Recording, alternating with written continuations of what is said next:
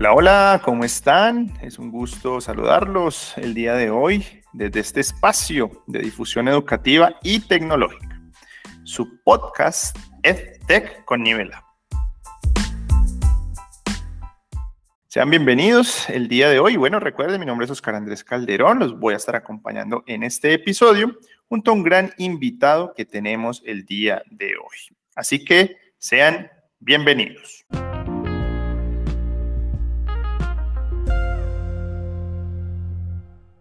Bueno, y hoy traemos un invitado muy especial, una persona muy capacitada, experto, conocido por muchos en el ámbito de la tecnología y la educación, que nos va a estar precisamente eh, comentando acerca de algunos elementos bien importantes que han llegado en una herramienta también muy conocida, muy querida y muy dinámica. Les hablamos de Google Classroom. Les traemos entonces un invitado que se llama Federico Centeno.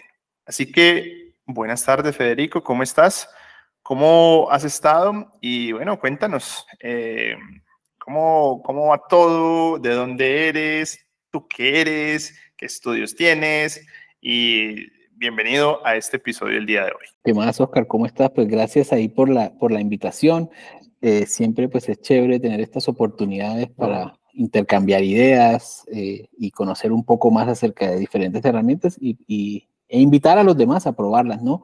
Eh, yo soy de Colombia, soy entrenador certificado de Google, innovador certificado de Google y pues obviamente también educador eh, certificado de Google nivel 1, nivel 2. Y en Nivela me desempeño em, como gerente general en Colombia de nuestra, nuestra sucursal de Colombia y también trabajo con el equipo de implementación de proyectos donde le damos eh, seguimiento y acompañamientos a las diferentes iniciativas que estamos trabajando, tanto en sector público como en sector privado. Bueno, hemos invitado a Federico precisamente porque eh, nos va a comentar, nos va a contar eh, acerca de un tema en educación muy importante que son las actualizaciones que van teniendo las herramientas.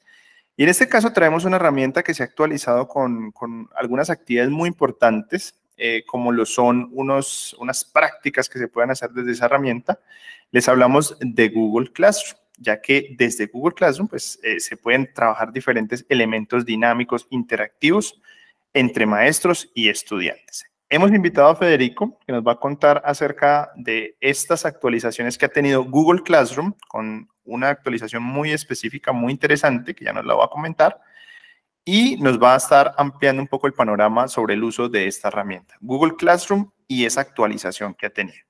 Federico, entonces, cuéntanos eh, sobre este tema eh, que estamos conversando el día de hoy, sobre Google Classroom, esa herramienta tan potente que ha cambiado la forma en que nos comunicamos con los estudiantes, sea de manera presencial o de manera virtual. Cuéntanos un poco sobre esta plataforma, en qué consiste Google Classroom y, más o menos como cuál es su dinámica y su impacto educativo. Bueno, Oscar, pues eh, Google Classroom es el, digamos, como el, eh, LMS que Google eh, creó, ¿no? Para, para que uno pueda pues, gestionar el aula digital. Esto fue creado hace ya varios años, yo creo que por allá como en el 2014, si no me equivoco. De 2014, sino creo que fue la fecha en la que se lanzó Google Classroom y, fue como en respuesta al uso que tenía lo que en esa época se llamaban las Google Apps for Education. La verdad es que se estaban utilizando mucho en educación las herramientas de Google eh, y los maestros pues estaban, eh, tenían esa necesidad, ¿no? La necesidad de, bueno, ¿cómo puedo yo gestionar todos estos documentos, el trabajo con mis alumnos? Y Google en respuesta a esa necesidad eh, desarrolló Google Classroom. antes, por ejemplo, antes de que existiera Google Classroom, eh, se trabajaba con diferentes tipos de plataformas. Eh, estoy seguro que algunos maestros usaron otros tipos de LMS eh, y también habían complementos de hojas de cálculo que se utilizaban para, para, hacer esa multiplicación de documentos y envío a los estudiantes. Entonces, habían muchas maneras de trabajarlo, pero lo que se trató fue como de unificar todo y, y eso también pues facilitaba un poco la adopción, ¿no? Oye, miren maestros, tenemos esta herramienta que nos ayuda a entregar un documento a cada alumno, que nos ayuda a evaluarlos, a darle seguimiento al trabajo. Eh, y, creo que eh, siempre ese ha sido uno de los objetivos de, Google Classroom y es eh, facilitarle el trabajo al maestro, eh, tal vez quitarle un poco de esa carga, digamos que es como un poco más eh, trabajo administrativo, ¿no? Y que podamos dedicarnos eh, a, la pedagogía, ¿no? Oye, a planear mi clase y, y, ya más bien esa otra parte que es más administrativa, pues me la facilita la herramienta.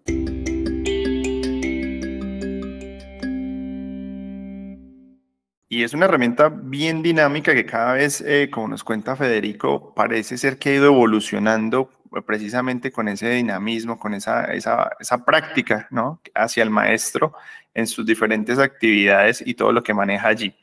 Muy bien, Federico. Entonces, eh, con, este, con esta introducción que nos haces de Google Classroom, al parecer esta herramienta ha ido evolucionando, precisamente ha ido mejorando, se ha ido, ha ido cambiando con, con el pasar de los años.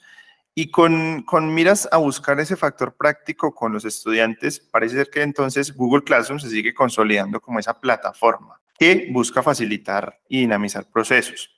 Cuéntanos entonces eh, eh, a hoy en día, hoy en día, cómo, cómo sigue evolucionando Google Classroom, qué novedades nos trae, de qué se trata esto de las prácticas guiadas que actualmente están lanzando ¿Y existe también de pronto algo por ahí de inteligencia artificial en todos estos procesos? Pues efectivamente, eh, como tú lo dices, Oscar, vienen muchos cambios, muchas novedades que recientemente se anunciaron en BET, una conferencia de educación que se realizó en, Inglaterra. Eh, y la verdad es que creo que todos estamos muy interesados en, todas estas novedades que vienen. Específicamente eh, para Google Classroom, eh, vienen funciones como son las preguntas interactivas en YouTube. Eh, entonces ya estamos pensando en, bueno, hace un tiempo asignábamos un video de YouTube y bueno, estudiantes, chicos, vengan, lo revisan y luego lo comentamos, pero ya ahora vamos a tener la oportunidad de incorporar preguntas en los diferentes momentos, eh, digamos, clave del video y de esa manera pues nosotros también darle seguimiento a esta, a esta actividad, ¿no? No solamente se queda en, en si el estudiante lo vio o no, sino que más bien respondió unas preguntas y podemos nosotros también planear nuestra clase de acuerdo a esas necesidades que vemos que, eh, o que identificamos en las respuestas que los estudiantes dieron, ¿no? Eh, otra novedad bien interesante es la de las prácticas guiadas, que ya desde hace un buen tiempo se han estado anunciando. Llevamos más de un año comentando que vienen las prácticas guiadas.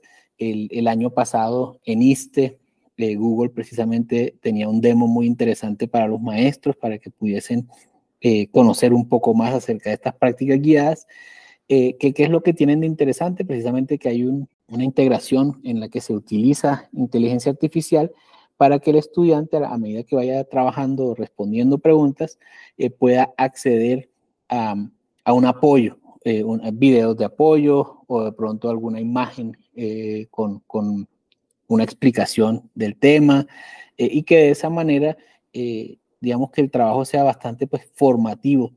aquí yo creo que, que, como decíamos al comienzo, Google Classroom es una respuesta a necesidades de profesores y todas estas funciones que van surgiendo son la respuesta a las necesidades que van expresando los profesores.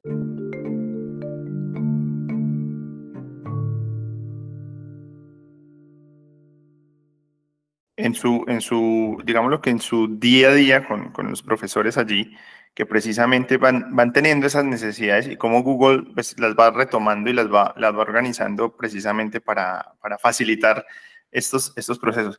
Federico, pero entonces las prácticas guiadas, ¿en dónde las van a encontrar eh, los maestros? ¿Cómo van a poder acceder? ¿En qué consiste el uso de una práctica guiada? Digámoslo, yo soy un maestro de literatura ¿Cómo podría entonces yo entrar a utilizar esta nueva opción de prácticas guiadas en Google Classroom? Pues esa es, esa es una opción que van a encontrar en Google Classroom y es una función que está que hace parte pues de, las funciones de Google Workspace for Education Plus y Teaching and Learning. En Google Classroom, al momento de crear una actividad, una tarea, eh, van ustedes, hacen clic en el botón crear, voy a crear mi tarea y eh, siempre tenemos en la parte de abajo eh, unos botones, ¿no? Donde puedo agregar documentos, puedo agregar videos de YouTube y van a encontrar un nuevo icono que es el de las prácticas guiadas. Entonces ahí le vamos a dar clic a ese botón de prácticas guiadas y nos va a abrir el, el espacio donde vamos a crear digamos, eh, este, este cuestionario, ¿no? Porque más o menos lo que podríamos decir es que la práctica ya es como un cuestionario que diseñamos los maestros. Lo, lo que creo que es también muy interesante acá es que te va creando como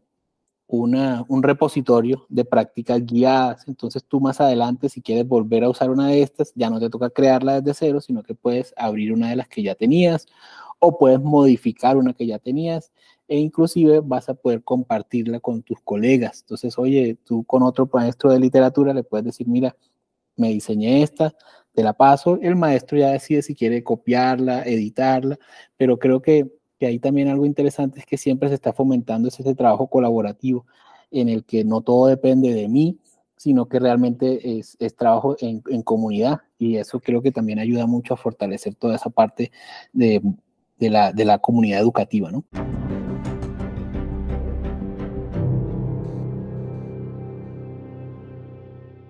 Federico, y en las prácticas guiadas los estudiantes van a poder responder preguntas abiertas, cerradas, resolver problemas. Eh, eh, ¿cómo, ¿Cómo pueden interactuar allí los estudiantes con lo que el maestro les deje propuesto en una práctica guiada? Pues sí, Oscar, mira, resulta que los tipos de preguntas eh, van a ser bastante amplios, ¿no?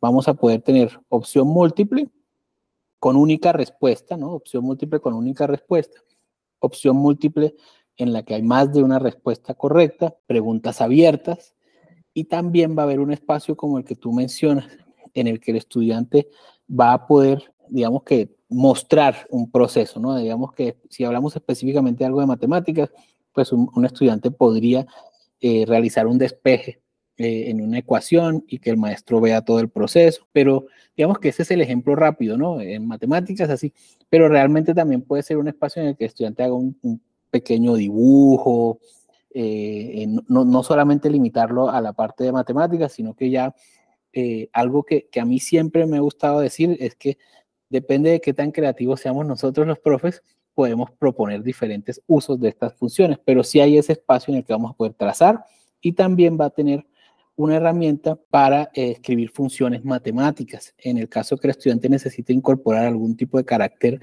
eh, que no sea fácil de, de, digitar, pues lo va a poder utilizar para eso como una, digamos que podríamos decir que es como un pequeño tecladito eh, digital, donde va a poder seleccionar lo que necesita y va a poder pues, crear aquí de pronto ese tipo de ecuaciones que no son tan sencillas. Bueno, no, esto suena bien interesante para, para los maestros que, que, realizan de pronto actividades a diario con sus estudiantes o semanalmente. Y precisamente, Fede, para ir cerrando un poco este, este tema, eh, un maestro entonces, ¿para qué podría utilizar el recurso de las prácticas guiadas hoy en día, ya donde los estudiantes han regresado al salón de clases, sabemos que están en su día a día allí con, con, con los, eh, con los chicos, con las chicas allí trabajando? Entonces, un profesor, ¿cómo podría utilizar Hoy en día, con ya sus estudiantes de manera presencial, un elemento como lo es este de las prácticas guiadas, como lo estás describiendo con preguntas, que donde pueden dibujar, resolver problemas, ¿en qué casos entonces podría un maestro aprovecharse de esta nueva herramienta en Google Classroom? Pues yo creo que aquí, digamos que clave es lo que decíamos hace un rato y es que una herramienta que se presta mucho eh, para la parte formativa, ¿no? Eh, entonces yo eh, lo veo como una herramienta que nosotros podemos eh, incorporar en momentos clave de la secuencia didáctica para dar seguimiento al proceso que están llevando nuestros estudiantes. Ahí podríamos nosotros identificar, oye, mira, hay, hay necesidad específica para todo el grupo en un tema, o también identificar necesidades específicas para cada uno de los estudiantes. yo, yo creo que aquí lo interesante es ver en qué momento podemos incorporar la herramienta eh, o también, inclusive, pues eh, no, solamente es en el momento que estamos con ellos en clase, sino que también puede ser algo bueno para mañana, por favor, llenemos este, este practice set y nos ayuda a nosotros a revisar y, tomar decisiones. Bueno, entonces mañana voy a reforzar este tema, eh, mañana voy a realizar este tipo de actividad porque, porque voy identificando. Realmente creo que ya cuando empecemos a ver la manera en que funciona la, la calificación, digamos, eh, vamos a poder identificar eh, que un estudiante tuvo que hacer más de un intento en una pregunta específica eh, y ya no nos vamos a limitar a lo que era antes, era está bien o está mal, sino que más bien, bueno, ¿qué pasó? ¿Qué ocurrió? y, creo que también una cosa importante cuando tenemos este tipo de datos es que nos, nos da la oportunidad de, de establecer conversaciones, ¿no? Bueno, veo que esta pregunta generó dificultades. ¿Por qué? Eh, y, creo que eso realmente enriquece mucho el proceso de, la clase. Bueno, Federico, muchas gracias por acompañarnos el día de hoy, por compartir esta experiencia como educador, como experto en tecnología, eh, con respecto al uso de una herramienta que todos queremos, que es Google Classroom, que ha ayudado muchísimo antes de la pandemia, en la pandemia, después de la pandemia, y bueno, que sigue mejorando como tú bien lo estás diciendo el día de hoy. Federico, un último consejo allí para los maestros y las maestras que quieran de pronto acercarse a Google Classroom? No, pues yo creo que aquí el, consejo es precisamente que, se acerquen sin temor. Eh, a, veces, a veces el temor a, equivocarnos o el temor a, lo desconocido, digamos, pues nos impide eh, conocer conocer cosas interesantes, ¿no? Entonces yo la verdad siempre le hago la invitación a los maestros es, miren, hagan a los estudiantes partícipes de, estas, de estas pruebas, de estos nuevos intentos, eh, déjenles saber, oigan, quiero probar esta herramienta, necesito su retroalimentación también. Eh, y, eso realmente enriquece mucho todo el proceso. Eh, por un lado, porque pues al estudiante le deja ver que nosotros como maestros queremos mejorar, ¿no? Mira, quiero hacer algo mejor. ¿Y por qué lo quiero hacer mejor? Pues para ellos, ¿no? Y, por otro lado, nosotros al, perder temor, pues vamos viendo que, que, que, las cosas no son como las imaginamos, ¿no? A veces queremos, es que si me equivoco se dañó todo. Eh, y no, realmente lo, lo, que vamos aprendiendo es, es, cómo responder a esos momentos de, de, de, incertidumbre, ¿no? Ay, me equivoqué, ¿qué hago, no?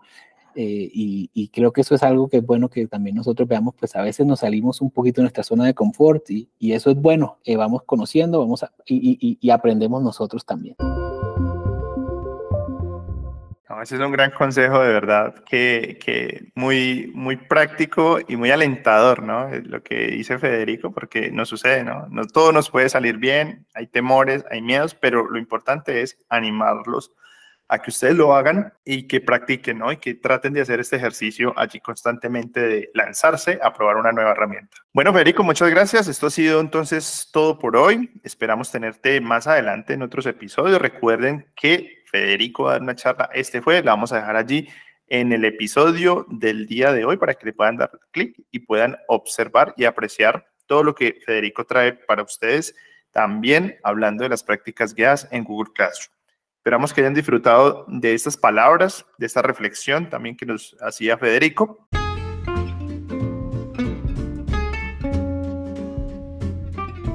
Y recuerden, si necesitan mayor asesoría o servicios con respecto al uso de este tipo de pedagogías, aplicaciones, licencias, como lo dijo Federico, de Google para la educación, pueden contactarnos en cualquier momento, ya que desde nivel A tenemos a su disposición todo el asesoramiento que requieran para la implementación y uso de cada una de estas aplicaciones tecnológicas en la educación. Un abrazo, nos vemos en un próximo episodio. No se les olviden escuchar los episodios anteriores para que sigan conociendo todo lo relacionado con estas herramientas de Google Workspace para la educación, bueno, y otras que tenemos para ustedes. Se cuidan, hasta la próxima.